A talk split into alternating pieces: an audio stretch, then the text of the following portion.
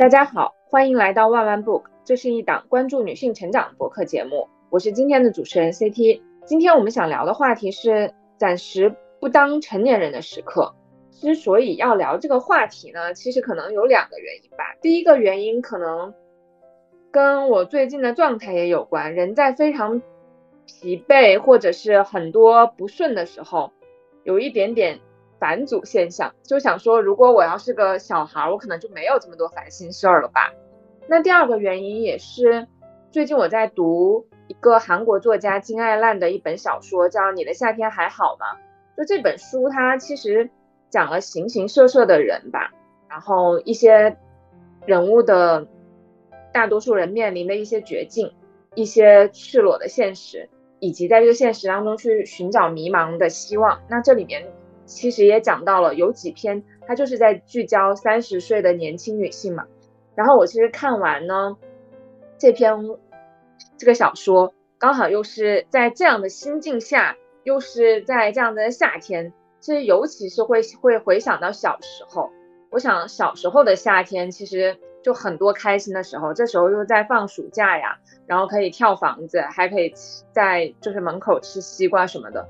然后所以我就会觉得。如果要不当成年人，回去当小孩其实也挺好的，所以我就发起了这个话题，想要跟大家聊一聊。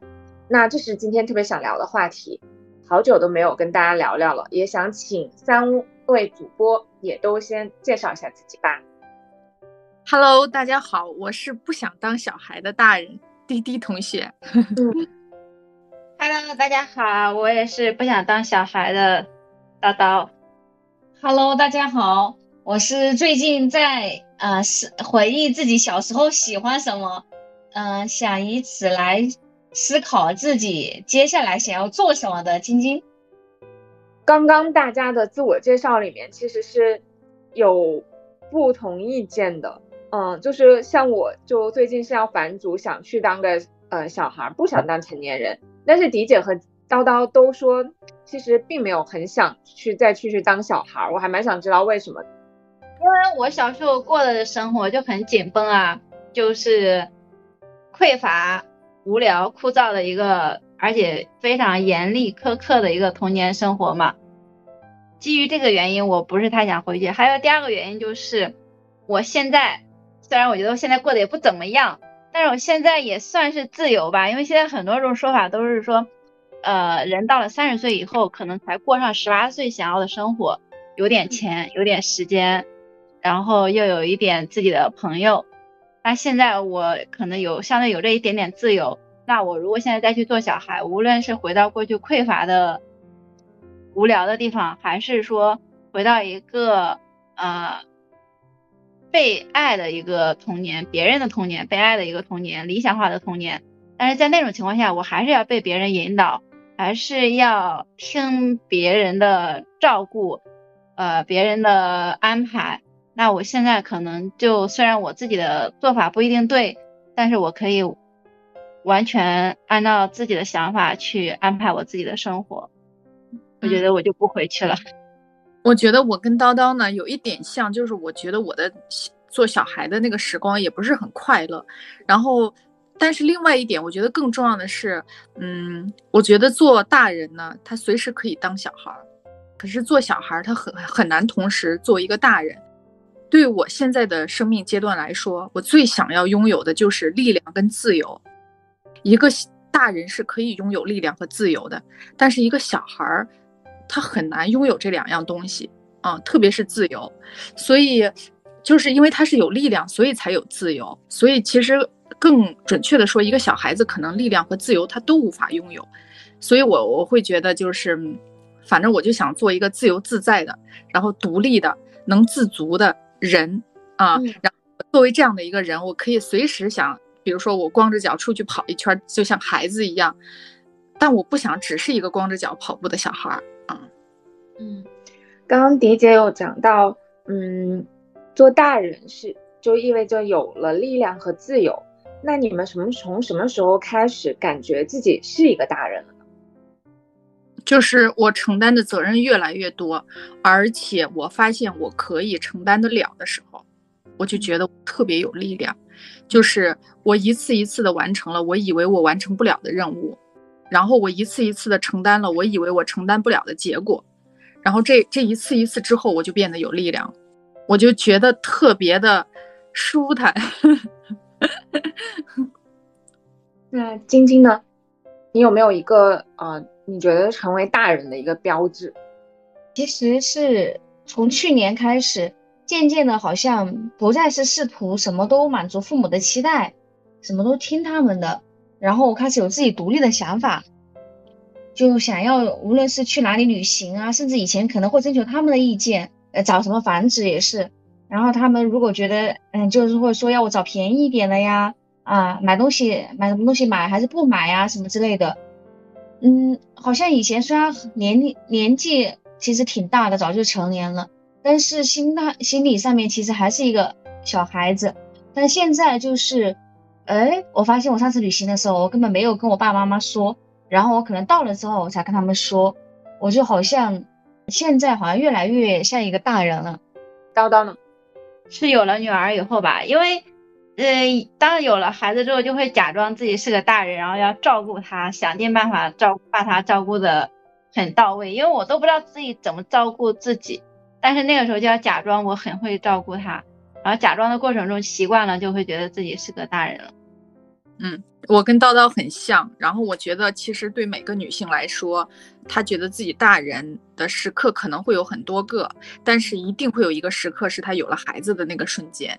啊，他就马上觉得自己是个大人了，但是呢，他可能那一瞬间觉得自己是个大人了，后在养育孩子的过程中，他又一次一次的可能会有崩溃啊，会觉得哎呀，我受不了了，然后好累啊什么之类的，嗯，但是呢，他就是这个责任他推脱不了了，嗯，然后我觉得这是一个，然后另外一个呢，是我这两年有感受，就是我创业。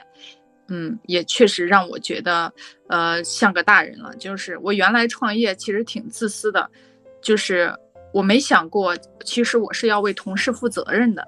嗯，就是这两年整个就业，就是情况不好嘛，市场情况不好，然后包括哎什么各种自媒体号营销的什么三十五岁现象啊，然后之类的，然后我就想到，其实我做一个公司，然后大家投入了很多很多年在这儿。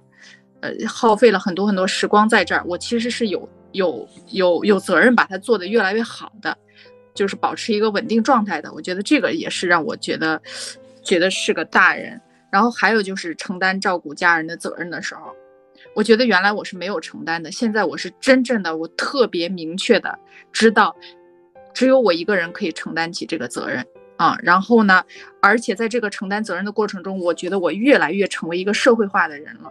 我原来是个独立的人，但我不是一个社会化的人，就是我我不知道什么医保啊、社保啊、报销啊、呃公积金呐，呃什么就医的这种乱七八糟的那种糟心事儿啊，我真的是想起来就很烦。现在我真的是得心应手，啊，就我我我社会化了，我没办法不社会化，因为你要去照顾一个人，你就是要了了解这些种种种种。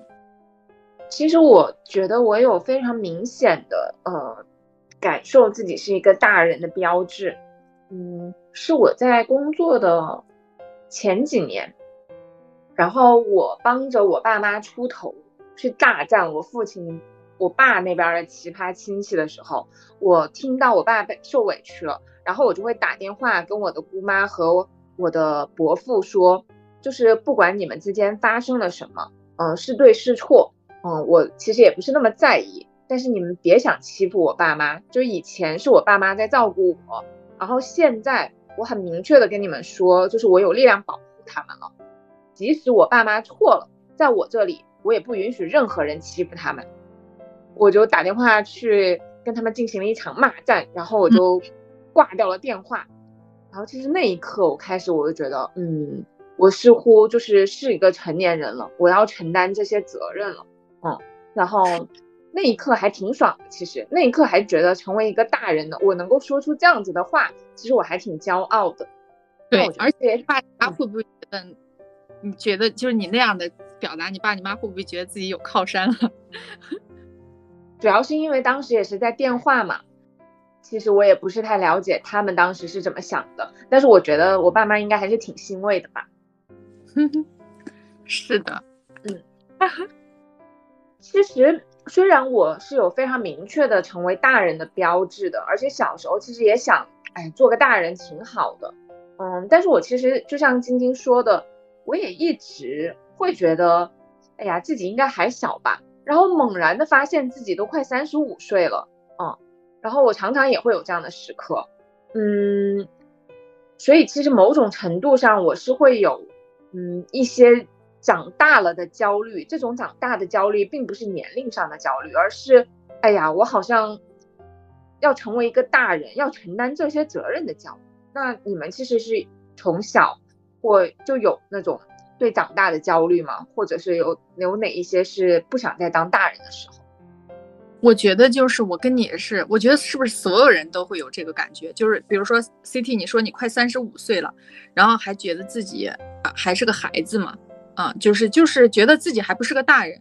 其实我我四十岁我也是这种感觉，我觉得就是就是还觉得啊，就是你总以为可以依靠什么？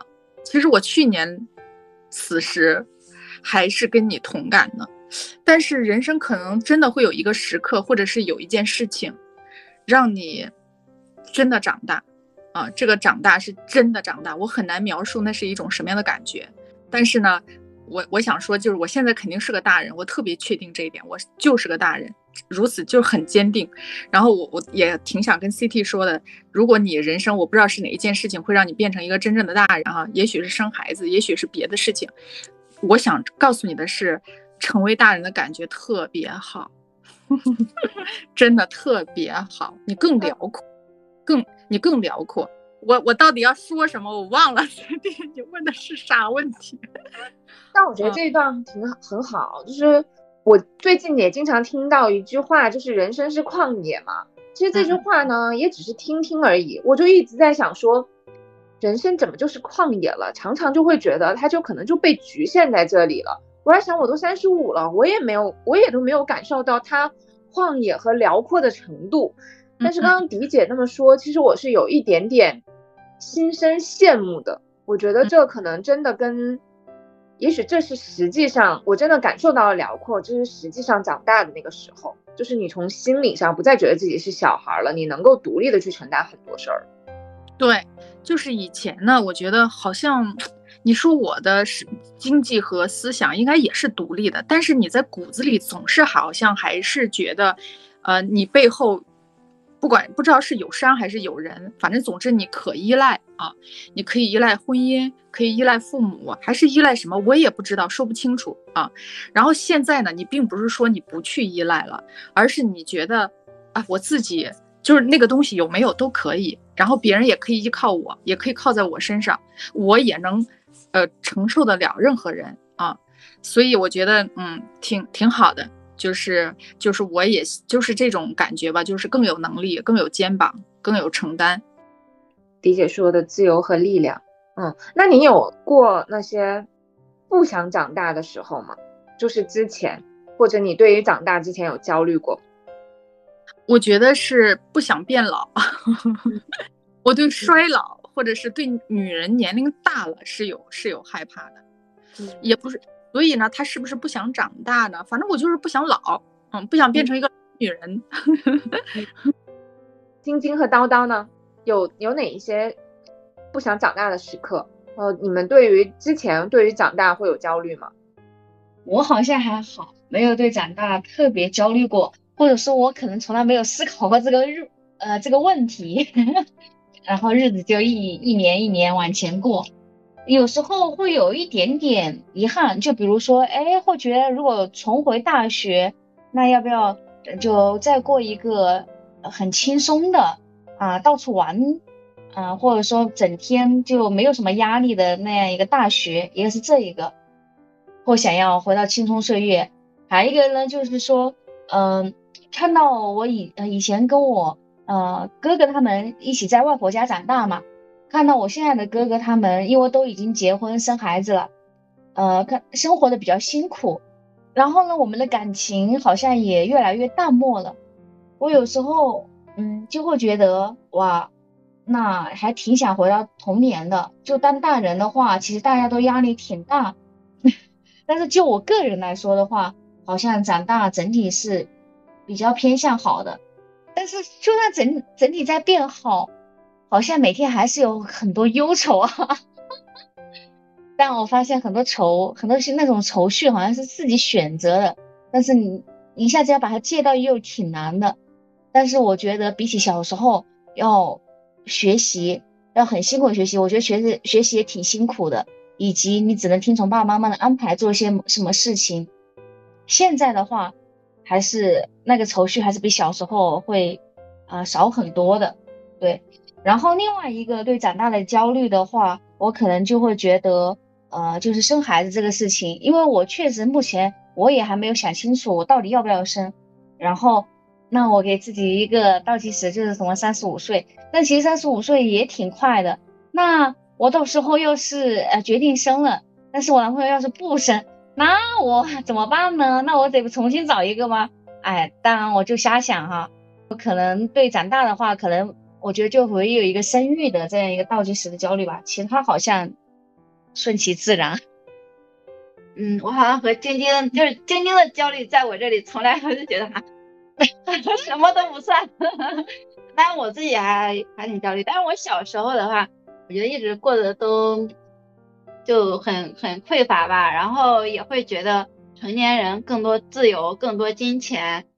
小时候可能会觉得。呃，哪怕一个成年人一个月挣两千块钱，我都会觉得好有钱啊。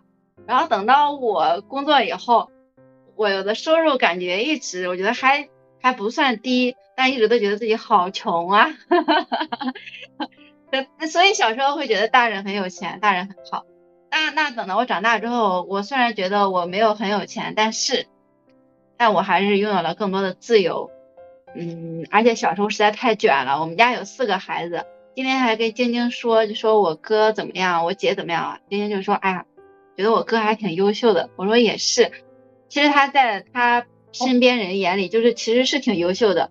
但是为什么我们的关系还是那么磕磕绊绊的？就是因为太卷了。我们家又有四个孩子，其实就是互相卷，然后表表兄妹又有几十个。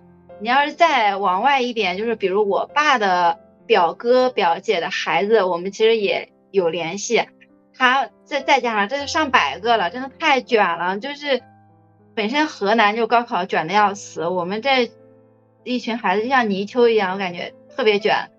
所以就你你回到过去，你无论是在生活上还是在工学习上都是被卷。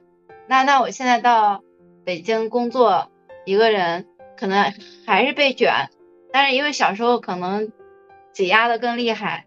现在的话，嗯，也还好吧，反正我不太想回到过去。嗯，哎，不过我刚我刚才其实也共情 CT 啊，就是说，呃，其实 CT 说想回回当小孩的那个感觉，其实我是完全完全能理解的。就是，呃，因为如果不是非常理性的去思考的话，我也会觉得很多时候会想当小小孩儿，就是只不过是说。把它列为问题去仔细思考的话，我就不想当了。是因为就跟叨叨说的，就是小时候并不快乐，被限制、被控制，然后没有自由，并不快乐。但是呢，我那种，比如说，如果我我可以把它理解成另外一种的话，那我觉得我也挺想当小孩的，就是可以不用承担眼下这个责任，啊，就是说，因为我现在可能今年是我的一个变化之年，我可能很少有这种感觉了。但是我在前前两年的时候。我经常有时候会躺在床上想，哎，这事儿我要是不用负责多好啊！这事儿我要是不归我管多好啊！就好累，就觉得哎呀，就就就可能是那种感觉，是想回到那种不用承担责任的无忧无虑的那个状态。嗯，确实啊，最近可能我和尖尖都感觉很累，好累，好累，好累。我还挺好奇的，刚刚迪姐说到这一个。是之前遇到的事儿，可能相比你今年遇到的事儿，它都不算大事儿。但是反而你今年遇到了这些事儿之后，你会觉得有了力量和更多的自由和辽阔。但你按理来说，遇到这些大事儿，反而才想说啊，这些要是我不承担该多好。其实我可以很简单的说一下，做一个比较。就比如说我刚才说，嗯，去年我会觉得那件事儿，我在躺在床上去想是一件什么事儿呢？一句话就可以带过。我非常非常用心的做了一本书，然后呢是一个实验性的产品，就做了两千套，然后卖不出去，在库房里堆着。我我费了很大很大的心血，然后那个结果卖卖不出去，我真的很痛苦。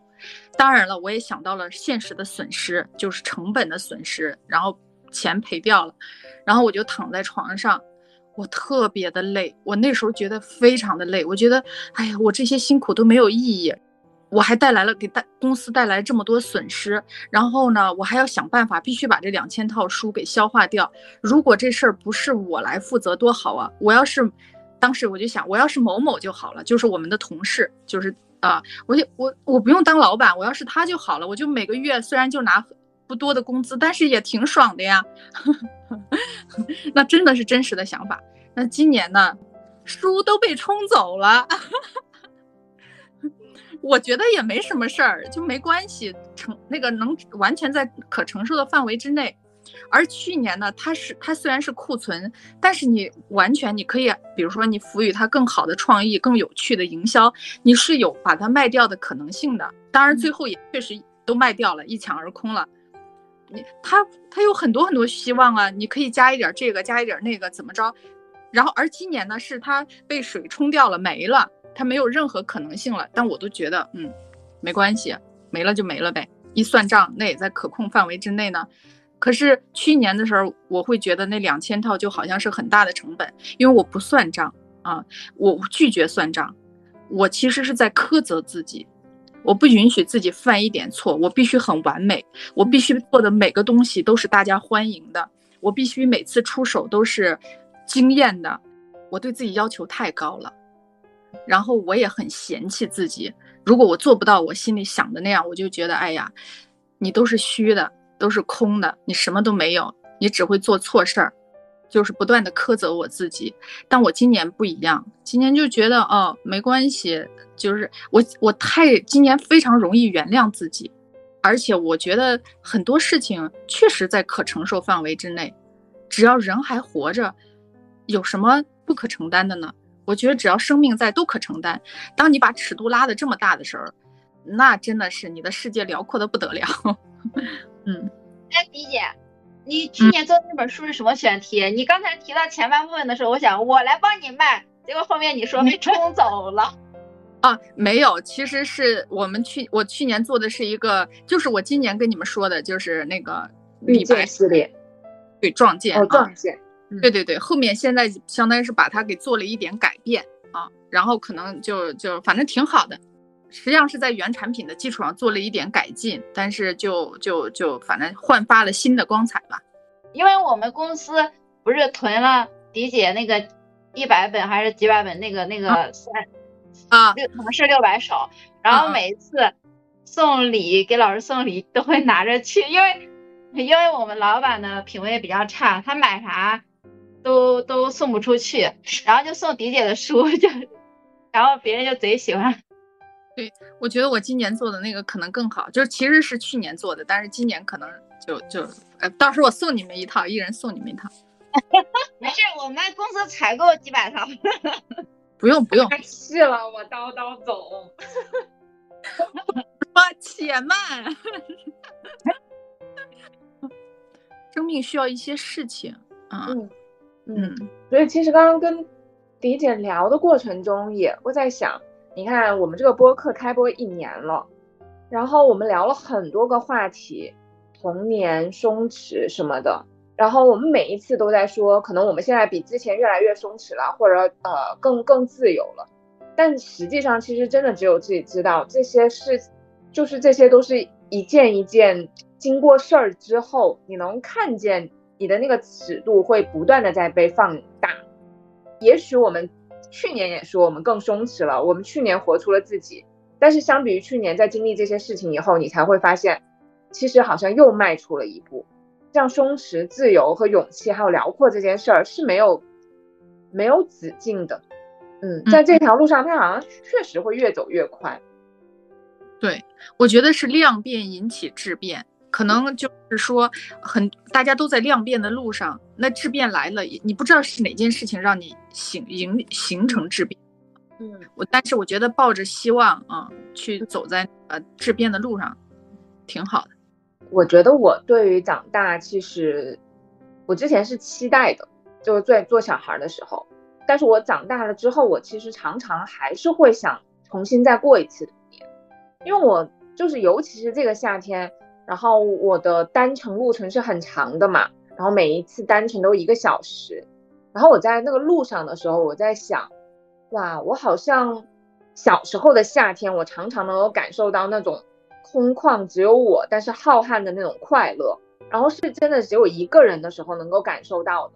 但我觉得好像长大了之后，我常常感受不到那种快乐了，就是好像接不住。然后整个夏天的晚上，常常会觉得，哎呀，我被淹没了。所以长大之后，我更喜欢的是，就是白天，因为我觉得可能白天这样就是更更明亮吧。然后我我有会害怕晚上。然后我在想，就是那些不想当成年人的时刻，在今年也会特别强烈。嗯，就生活的压力啊，要解决的事儿比较多嘛。然后还有就是我上周想起来，就是我想，哎呀，夏天的时候，我的记忆里面都是那些跳房子的玩跳房子的时候，然后或者是去散步啊什么。但我就觉得今年的夏天就特别匆匆忙忙，转眼就是昨天就已经立秋了。然后那一瞬间，其实我很难过。然后今年呢，又到了，今年比去年催生催得更厉害了。然后我就在内心在想说。哎呀，我觉得其实也没，我觉得我自己也是孩子嘛，然后就怎么要生孩子了，就是我觉得是这些压力事件，还有我内心内在的那那一种孤独，嗯嗯和焦虑，在这个夏天其实被放大了，所以那一刻我我就会觉得，哎呀，就太不想当大人。嗯，哎，CT，你这些感受跟博士有交流过吗？没有。啊，我觉得你可以跟他聊一聊。嗯嗯。我昨天我妹还在，因为我妹她都要生孩子了，然后她就跟我说，她说，嗯，当妈妈的感受很好嘛，然后他说你不知道你在你听着你肚子里孩子的心跳声，然后他讲的那一瞬间，其实我确实是有一点点动容，但是我又觉得哇塞，我一想到我就觉得哎呀恐怖。嗯，其实我觉得任何一件事情，不同的人是不同的感受，就是比如说你肯定刷了。也许你刷了很多小红书啊、知乎啊，或者种种豆瓣啊，可能有的妈妈她在怀孕的时候说，孩听到孩子的心跳，她就很幸福，然后看降生的那一刻，她觉得所有的辛苦都不存在了。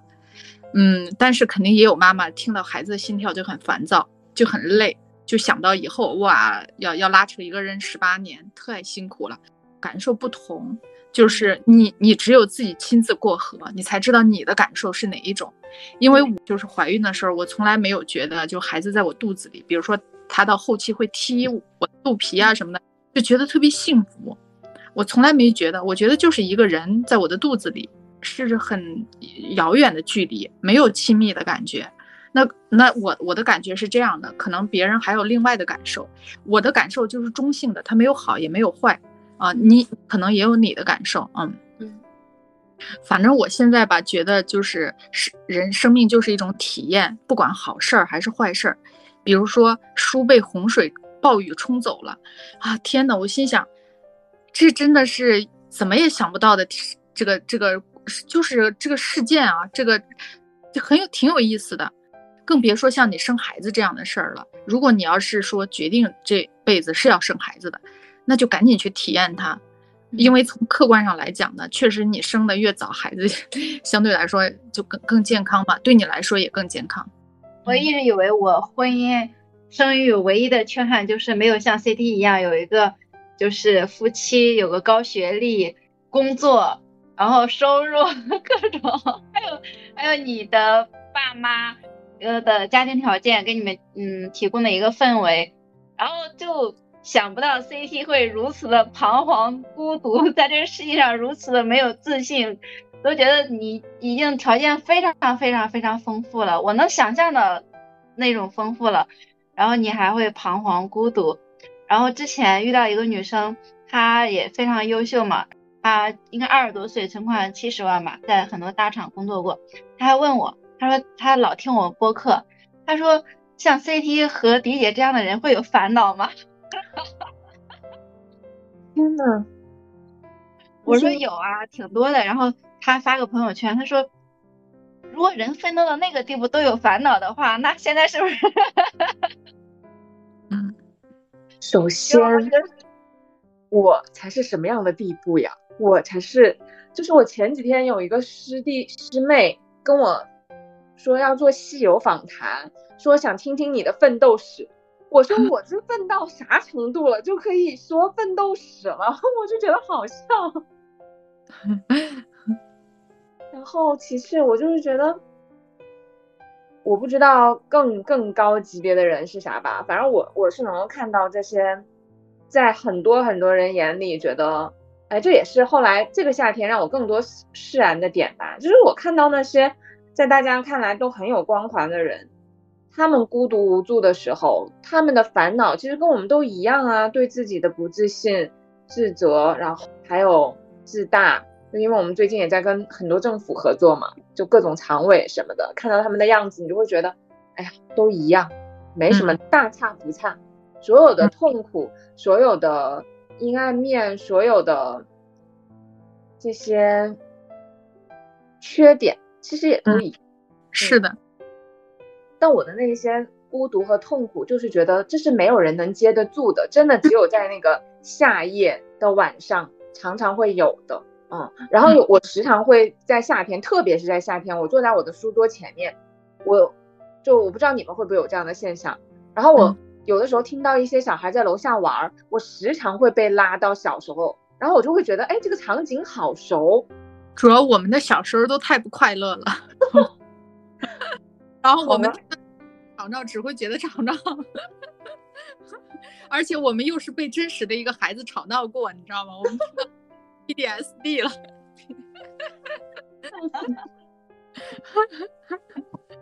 那你们有没有什么就是你们感觉特别棒的？嗯，在成年人的时候，但是你们可以选择不去做大人的时刻和体验。我觉得还挺多的，就是。嗯，怎么说呢？我不知道。我发现，在我的这个圈子里啊，其实，嗯，怎么说呢？你炫耀自己有钱，并不会被人羡慕。但你要真的很诚恳的说，你自己觉得自己过得还挺幸福的，嗯，每天过得还挺开心的，绝对所有的人都都流口水。大家会觉得，天哪，你竟然过得挺幸福的。你竟然觉得日子是幸福的、满足的，反正我，当然我不是说我现在就多么的幸福、多么的满足啊，就是说我呢，我发现我听下来，我觉得 CT 对夏天有特别不一样的感受，或者说有挺深的情谊啊。就是我刚才听下来呢，我觉得 CT 对夏天特别有感触，我呢刚好是对秋天。所以呢，你你你觉得，比如说夏天要结束了，你特别伤感，我是特别开心，因为在立秋的前一天，我突然那天晚上就感觉到，因为我不我不太知道节气啊什么这些，我就觉得哎，好像北京的夏天结束了，因为那个风啊，它是秋风了，有点萧瑟的感觉，有点稍稍有一点凉的感觉，就是秋天就是特别的寂寥嘛。你就有一种特别孤独、孤单的感觉，但那个感觉特别美，就是孤独的感觉，不热闹了。夏天好像是很热闹的，嗯。比如说我那一刻的感觉，我就觉得我不是大人啊，啊！当我不在每天我我去做的事情，不为功名，不为利禄，呃，不为孩子，不为家人，我觉得我都我只要不为这些的时候，我都觉得我是一个小孩子的时刻。我跟我，比如说我跟我的猫对话的时候。我觉得就很可爱啊，我跟他一样可爱。我我今天前两天买了一个就是三米长的那个大的剪刀，当然它三米长是可以折叠起来的，然后又，但是它折叠起来最短也是一米，然后把它拉开，就是为了剪。我不是种了几棵树嘛，它们现在长到就就三米左右了，就很高很高了，但是我要修它的枝叶嘛。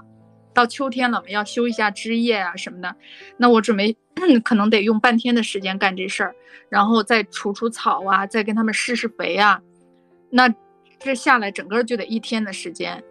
非常幸福，非常开心。然后特别是你看完，你看着修完修剪完的树，你就特有成就感。还有就是我之前不是跟你们分享过，就夏天，北京有时候天气特别好的早晨，那个阳光照在那个树叶上，那个树叶是闪光的，就那些时刻，你没有分他是大人还是小孩的时刻，但你觉得。就是很幸福的时刻，因为你身上没有任何压力，没有任何责任，没有任何烦心的事儿，没有任何紧急的东西，没有任何压力，听起来都挺美好的。我也特别喜欢秋天的北京。那张张和晶晶呢？前前几天，呃，就是和丽叶去那一个上海滨滨江森林公园，然后后来我们坐了那一个类似于。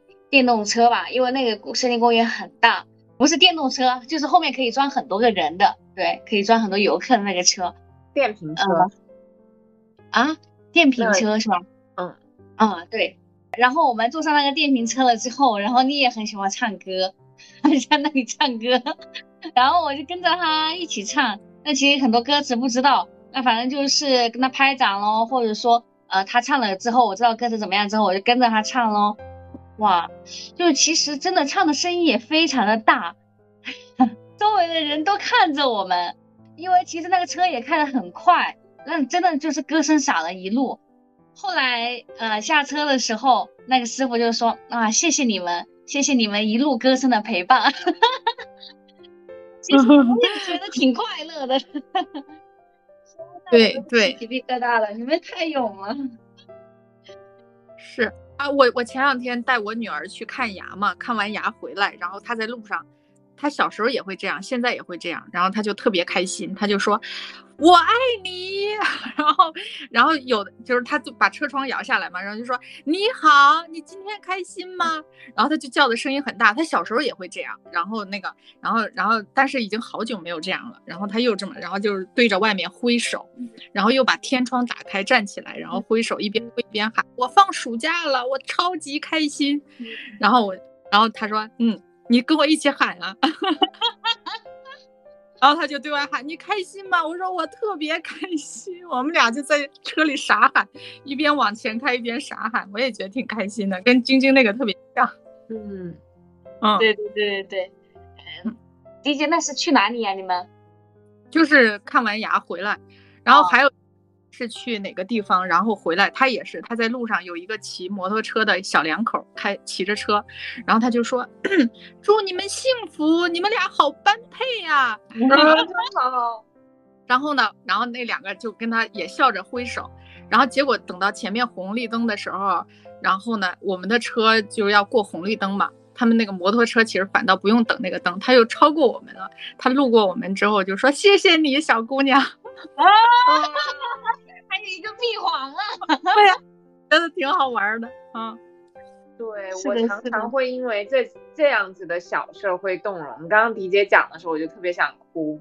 我觉得我特别容易因为这些感动。飞 T 以后有了孩子，我觉得绝对感动的时候会很多。是的，嗯。也有可能就是上个周末，就是我们带一群一百所学校的大学生去韶关嘛，然后他们在汇报的时候，哎呀，我就会想哭，我就想说十几年前我也是这个样子的，然后真的就是莫名的一涌上心头，就特别想哭，我就想说我哪来的这么多动情时刻呀？嗯，我觉得 CT 非常的真性情，真的是性情中人，真的。我觉得你特别的可爱，我我的诗词的书出来一定要送给你。好的好的，嗯，真的快出来了啊，你肯定会。嗯，因为刚刚李姐想的时候，我就想到，就是我我上次看一个视频，就是呃，在国外一个视频是他。跟所有的路人打招呼，然后去赞美他，说你真的很美，让我看那个视频就哇哇的哭，我就想说啊，刚刚那个场景真的太棒了。对，就是我记得那时候小时候，比如说因为会有那个送水的，然后呢送快递的，就是那个送外卖的什么之类的，就是你跟他突然打招呼，然后他们都很开心的。其实不是像我们想象的会面无表情，他们就会这样，就幅度也特别大啊。所以我觉得每个人心里可能都有挺纯真的那一面，就是不敢表现出来、释放出来。叨叨是的，你那些可以不做大人时刻，就让你特别开心的时候，你你开始问我的时候，我会有点懵，但是迪爷讲完的时候，我就觉得哦，我能想到我的那些时刻，因为我现在是每天早晚骑单车，办了个月卡，我每天骑单车的时候，发现我一骑单车就很开心，对嗯，是骑单车，对而且骑的是共享单车，我不用担心它被偷，不用担心我要停哪儿，呃，不用担心它的安放问题，每天都可以骑一个干净的单车，呃，而且骑很短的距离嘛，嗯就觉得好开心。还有像我吃雪糕的时候，吃呃炸鸡的时候，喝可乐，可能就如果准买很多很好吃的我喜欢的雪糕，因为我觉得我还挺挑剔的，就是一个冰箱里面我可能只能找到一两种我喜欢吃的雪糕，拿着我喜欢吃的雪糕，看着我喜欢看的电视剧啊、抖音啊，因为我会关注一些博主嘛，那我喜欢看的那个博主，如果看着他，我就会很开心。呃，之前的话，我可能还会给自己买花，就是刚看到花的时候，我发现就是，呃，因为晶晶来的时候，我也给她送花嘛，就是我感觉就是买花收到花的那一刻是最开心的，然后它呃一直放在那里，因为我现在开始买毛线花也很漂亮，它是叫永久的，它都都很好看，但是我觉得那个快乐值是一直在递减的，就是就是刚看到那一刻是非常的激动的、雀跃的，反正那一刻是最开心的。哎，我觉得叨叨说的刚才那个共享单车那个是个绝佳的隐喻。你看你说哈，就是说，哎，我也不用担心它丢，也不用担心它坏，也不用担心它什么各种放啊什么之类的，然后你就能体验到骑共骑单车的快乐，就是那种非常纯粹的快乐。其实我就在想，其实我们对孩子也是，如果这个孩子我们不需要担心他的前途，不需要将来为他负责任，不需要为他买单，不需要怎么，我们一定会体验到养孩子的全部快乐。就是就是很开心，一个一个生命那么喜喜欢你，愿意跟你在一起，但是有时候你一想到他的未来，想到现在，想到要怎么怎么怎么，你就会有很多控制、担心、焦虑、郁闷，啊，你就可能那个纯粹的，那个养孩子的快乐就体验不到了，嗯。是的，洋洋刚才给我发了一首歌，就是他用微信语音唱完之后发给我，就我能感受到那种快乐，但是那种快乐就是更多的他还是在我的责任之上的，我更多的还在想他今天过得怎么样，生活怎么样，他今年学习怎么规划。对，我同意。我刚刚就想到，我就是能体验到那些很棒不做大人的时候，就是我跟别人家小孩一起玩的时候，我还挺擅长跟别人家小孩玩的。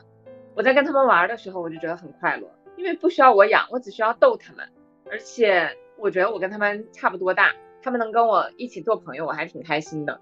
嗯，然后我觉得这是一个时刻。还有就是刚刚叨叨说吃雪糕的时候，我也想说，对我有的时候也会体验到这种快乐，就是你的冰箱里有各种各样的雪糕，然后饮料什么的，然后你一打开你就发现满满的，那个时候我也觉得快乐，因为小时候会。就冰箱里塞满这件事情对我来说是一件很快乐的事儿。然后我还想到一个，就是其实我体验过两次喝多了的时候，喝醉的时候，我觉得那个时候也是真的快乐。咱们来北京要喝多一次，嗯，就真的快乐，就哎呀大放肆的叫啊笑啊啥的，嗯，所以我觉得确实我还是挺性情中人，我喝多了的时候还是很不一样的。你你那时候喝多是彻底喝多吗？还是有一点意识的，还能控制自己？我每一次喝多了的时候，其实我只有回到家的时候，我是能够彻底的放松的。我是会有意识的，在我进家门之前，我都一定是会保持着清醒的。然后我只有在进家门之后，但我觉得我最彻底的一次就是有一年的过年嘛，我在家试我自己的酒量，我把我自己喝多了那一次，我就觉得特别开心。那个过年，啊，我喝了好多种酒在家里，我既把我自己的酒量试出来了，我发现我我能混着喝，能喝这么多，然后我就特别开心，在家里说一些胡话。然后以至于我爸妈就很担心我，是想说他在做一些什么工作呀？就怎么能说出这么多隐秘的秘密？什么这些小孩多难啊，你们不要把他送到什么什么地方。我爸妈想，他是做了一些什么不好的工作吗？然后但是我当时是喝多的时候，我特别快乐，然后我跟我爸表白说，我真的很爱你们，你知道吗？然后什么的，然后，哎呀，我觉得还挺开心的。然后他们给我录下我喝多的状态，我觉得哇，虽然丢脸，但我那一刻我是能够知道我是开心的。嗯，我觉得你最近压力好大，需要释放一下。是的，来了。对，我应该赶快去北京出个差。就刚刚在开头的时候也说，你们像迪姐和叨叨都不想做大人嘛？那如果真的给你们做一次选择，做大人和做小孩，你们会怎么选呢？嗯，当然你们已经有选择了，嗯，就是做有能力的大人，没有能力的大人比小孩还惨。嗯，确实，我觉得我们的社会给我们的压力大于我们的承受能力啊，因为任何人不管他有能力没能力，其实都需要托底的。这个这个就就是说怎么说呢？对，就是做有能力的大人。如果我没有我没有办法那么有能力，那我就减少我的欲望。我现在确实是在大幅的减少我的欲望，减少欲望也可以减减轻压力。对自己的欲望，对孩子的欲望，对金钱的欲望，对物质的欲望，甚至对精神的欲望。我也是，因为其实我对我自己的生活一直都是很不满意的嘛。但是我对别人的生活更不满意。就比如说我二姐，我就在想，哎呀，没有学历，啊，没有社保，工资又那么低，一个月才挣三千块钱，然后还有三个孩子，呃，父母又。帮不上一点忙，父母还没有退休金，然后房贷还就是连县城这样的一个小城市，他都欠着几十万的贷款，而且他可能很多年都还不上这个贷款，要每个月去还，然后养着三个孩子呢，就养的也很不宽裕。我总是在想，他为什么要生三个？他怎么觉得他是负责任的做了一个父母？他怎么样觉得自己他他有没有感觉到自己是快乐的？但是我二姐一直在告诉我，她非常幸福，非常快乐，非常满足。然后反而我是那个非常不快乐、非常不幸福、非常不满足的人。嗯嗯嗯，是的，他没有欲望。对，就是他把这所有的欲望都放弃了。是不是他其实也不知道那一些东西？知道呀，有什么不知道的呢？只是他觉得他就是实现不了，所以说他也就。没有啊，他觉得他已经实现了人生的很成功的一个状态，呃，衣食不愁，然后孩子又很健康、很聪明，也挺听话的。嗯，他也从农村搬到了县城，呃，完成了他人生终极目标。是的，刚刚 CT 说做大人还是做小孩嘛，然后我仔细想了一下。就是呃，确实还是就像迪姐说的，是要做有能力的大人。相比于小孩的话，那就是做大人，不然的话，真的还是做小孩比较好。对，是的。对，我上次在那一个呃上海那一个陆家嘴社区图图书馆的时候，真的一个就是有一个应该是六七十岁的那一个爷爷吧，然后就问我手机上面怎么看天气预报。啊，以及他那个手机的 WiFi 怎么连密码，就是真的就是，嗯，我就觉得连看天气预报都不太会吗？哦，然后还要看呃几点的时候会在下雨，几点的时候不在下雨。其实我们可能往下一扒拉就有嘛，但是他就没有嘛，没有这个意识，然后就找很久找不到。然后以及我跟他连 WiFi 密码呢，然后他就好像我就会把他的账号密码 盗了一样的。就很防范，然后哦好不用了不用了谢谢啊什么什么之类的，就也把自己封闭起来了嘛，也不也不敢去外面再进一步产生深入的链接。那除了这一个六七十岁的爷爷呢，呃，然后过了几天，有一个呃五十来岁，应该就真的就是五十来岁的一个人，我在看我在写东西嘛哈，就突然有个人打我。他找了我两次，第一次是找我什么事情来着？哎，我还有点忘了，反正也是很小的一个事情。第一次呢，就是他在他的那一个苹果电脑上面下载了 WPS，然后他就说，哎，为什么我把这个呃 Office 打开了，但是这个 Excel 这个表格没有出现了？那其实我本来是对电脑一窍不通的，但是我又觉得，我当时很想就是说，其实我也不懂哎，要不你就问别人吧。但是我扫视了全场，就都是年纪大的，你知道吗？可能只年轻的都在上班，或者说在别的地方，就只有我一个年轻的。然后我就硬着头皮接过来了。然后我就说，不管怎么样，我还是先看一下吧。然后我发现，其实就是把那一个 WPS 打开之后，然后左上角它就有一个加号，再把加号一点，就有啊 Office、PPT、Excel，然后你再选择一个 Excel 打开就可以了，真的非常非常的简单。然后呢，他在叫我之前，然后哦，我跟他解决这个问题，他就非常非常的感谢，然后赶紧拿出书包里拿出两瓶那个北冰洋，要是硬要塞给我，我说不要，他硬要塞给我，对，就他就觉得我帮了他很大的忙嘛。然后呢，过了呃几天，我又去图书馆，突然又有一个人就是叫我嘛，然后我一看又是他，啊，然后我就说，对，我就说嗯，有什么事呢？然后他就说他要下载一个软件，然后发现在电脑上面下载不下来是怎么回事？然后我就看了一下，他明明是一个苹果电脑，但是呢，他还是在那个网页里面打开再下载一个软件。我说哦，我说你这个不用在网页里面打开下载的，你可以你在苹果电脑的话可以直接打开那个 Apple Store，然后在里面下载。他说啊，那我不会诶。我说好，我教你。然后我就发现哦，原来是 WiFi 啊没有连上。然后那个，呃，图书馆的 WiFi 确实电脑上也不能连。我就说好，那你可以用你的手机热点。好，手机热点它也不会连。然后我就帮他把手机热。其实我也挺怕他不让我搞的。这我就说，那你要愿不愿意？反正他还是比较开，他还是让我把他的那个手机热点和那个电脑连接起来了。连接起来之后呢，啊，想不到他连那一个苹果的 ID 账号都没有注册。对他一直用这个电脑，连苹果的 ID 账号都没有注册，然后我再帮他注册，但是呢，注册了之后，中间很繁琐嘛，十几步步骤，一二十步步骤，一步步的搞完了之后，啊，后来来发送一个密码到他的 QQ 邮箱，然后呢又没有 QQ 邮箱，然后我又另外给他把 QQ 邮箱打开了之后，QQ 邮箱的密码又不记得，哎呀，又开始找，重新找回，找回来把这个密码，好，终于找到了，太好了。然后赶紧就回到那个页面，想不到等了太久，那个苹果 ID 那个页面最后一步又消失了，又要重新来，然后重新来又一遍呢，中间还是哪一步又出了问题？我的天呐，我都快崩溃了！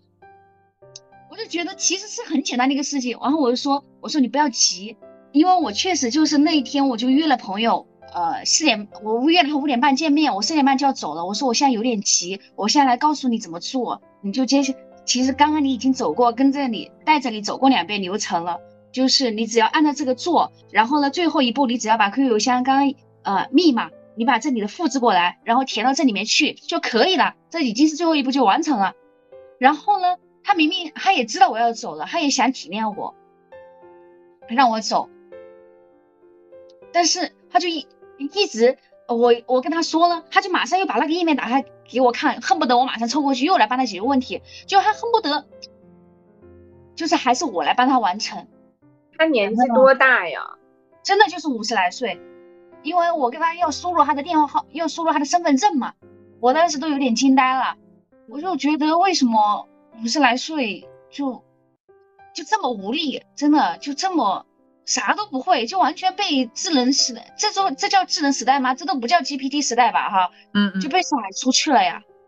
有可能他那个电脑是他的孩子，就是下放给他的。其实苹果电脑本身很多人就很难操作，然后他的孩子呢又给了一个苹果电脑给他，那那就是那些老年人们肯定就觉得不用也可惜，那就用着吧，也想要接触一下，然后没想到这个操作是真的很难。对，对我。我老公的苹果电脑拿出来，光往往桌上一放，打开进入 Windows 系统。他在自己的苹果电脑上又装了一个 Windows 系统。对的，所以哎呀，我听到那个时候我还刚刚有一点点小难过，我就觉得哎呀，也许我爸妈，我都能感受到，我刚给他们换苹果手机的时候，他们的局促。做大人还做小孩怎么选？虽然呢，我会想，哎呀，有不做大人的时刻，时刻真挺好的。但这些其实都是偶尔的一些时刻了。如果让我真的选，我肯定也还是做大人呢，因为我还有的选嘛。而且，我觉得，就是我现在会有一个期待，是我能够现在做大人的时候，再重新把自己当个小孩一样的好好爱一遍。我觉得这是一个特别棒的过程，因为我觉得这样子我才能够获得持久的且充盈的快乐。嗯嗯。我就再也不会想到，哎呀，那再回去当一个小孩吧。嗯嗯，是的。我们刚刚也聊了这么久，应该是三位陪我聊了这么久，不想当大人的时刻，因为似乎你们好像没有这样子的困扰。我觉得，因为可能就是确实因为最近压力比较大嘛，然后尤其是在这个夏天，嗯，没有 CT 小时候，我会觉得我们不是没有困扰 CT。我们是小时候和长大了以后一样困扰 嗯，我们怎么会没有困扰？我们快被困扰死了。大家都有困扰的时候，可以不用再想我不去做个成年人多好，其实还是可以有别的选择的。那在这个时候，你们都会做些什么呢？在不想做大人的时候，就爱咋咋地，然后放松。我先，我还想到一个，就比如说，我发现，以每次发朋友圈就会想很多，就，哎呀，和，嗯，一些，这个人会怎么看，那个人会怎么看，就会在乎很多，所以说很多时候就把自己的那一个，啊，动机啊，念头又压下去了。但是有几次我就想，哎，管他们怎么想了，自己想发什么就发什么，就觉得，哎，还挺爽的。所以说，我觉得不想做大人的时候。我觉得就放轻松嘛，随便怎么样都可以。然后，就算你现在没有承担责任，呃，没有把这件事情做得很好，我觉得也没有关系，放过自己，原谅一下，我觉得都可以。啊，怎么开心怎么来。这个是不是说的太大了？对，嗯，哎，我觉得 CP 已经非常完美了。你像我这么躺平又摆烂的人，我感觉从小到大就是。真的突破底线，我觉得我上大学的时候，那时候我要结婚生孩子，我大学老师就很震惊的问我，他说：“你就不能想一个更好的选择吗？” 那我人生有很多这种摆烂的选择。CT 真的太优秀了，你都没有被官方质问过。可能是因为大家觉得我玻璃心，所以呃，真的很少有人会这么质问我的。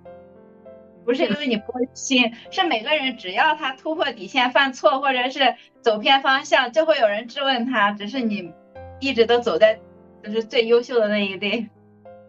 嗯，好吧，说实话我也没听懂叨叨的被质问是什么意思。就是老师说你怎么能那么堕落？你作为一个二幺幺大学生，你怎么能就是不想着一毕业去工作，然后你还没毕业，你在那里盘缠着结婚生孩子？嗯，是谁这么质问你啊？就我们学院的领导啊。这真是多管闲事，我只能这么说。理解呢？不想做大人的时候，你就有什么？你这个问题真是难住我了，已经很少有问题难住我了。我这么想，你非要强行问我不想做大人的时候做点什么，我就想做大人。啊，你不好呀，是死不让你做大人，你怎么办？这个问题是我写的，我其实真的根本回答不出来。但是我看你们三个都写了，然后我就硬憋着讲几句话。啊，我觉得做小孩是，就是刚才我之前写的，就做小孩子是看山是山，看水是是水，然后成长大之后是看山不是山，看水不是水。你成了大人之后再去做小孩，你成了有能力的大人再去做小孩，是看山还是山，看水还是水。虽然还是山水，但那个自在的感觉已经不一样了，就是你更自由，自由太。我不知道我嗨的这种状态会不会过一个两个月就被灭了，你知道吗？反正我现在嗨，我就尽情嗨。挺好的，因为我们的童年都太悲惨了。我觉得呢，那我我问，我提的这个话题嘛，我刚刚就在想，嗯，不想做小孩的时候，就就就造一个粉红色的梦呗。嗯，这个夏天就是芭比很多，那就之前还说，嗯，造粉红色的梦可能很幼稚，我觉得现在挺好的，就是还能造粉红色的梦，磕磕绊绊，让大家陪着我聊这个话题，聊四个成年人在聊不想当成年人的时候，后来发现其实还是做成年人好，然后都要做有能力的成。那我们这期就到此结束，希望大家在这个夏天都能造不一样颜色的梦。嗯，然后也欢迎大家去聊一聊，有哪一些让你嗯快乐的瞬间，有哪一些让你在这个夏天嗯可以适意的时刻，不不管是做小孩还是做大人都挺好。那我们这期就先这样，然后期待我们下期见，拜拜。拜拜。拜拜。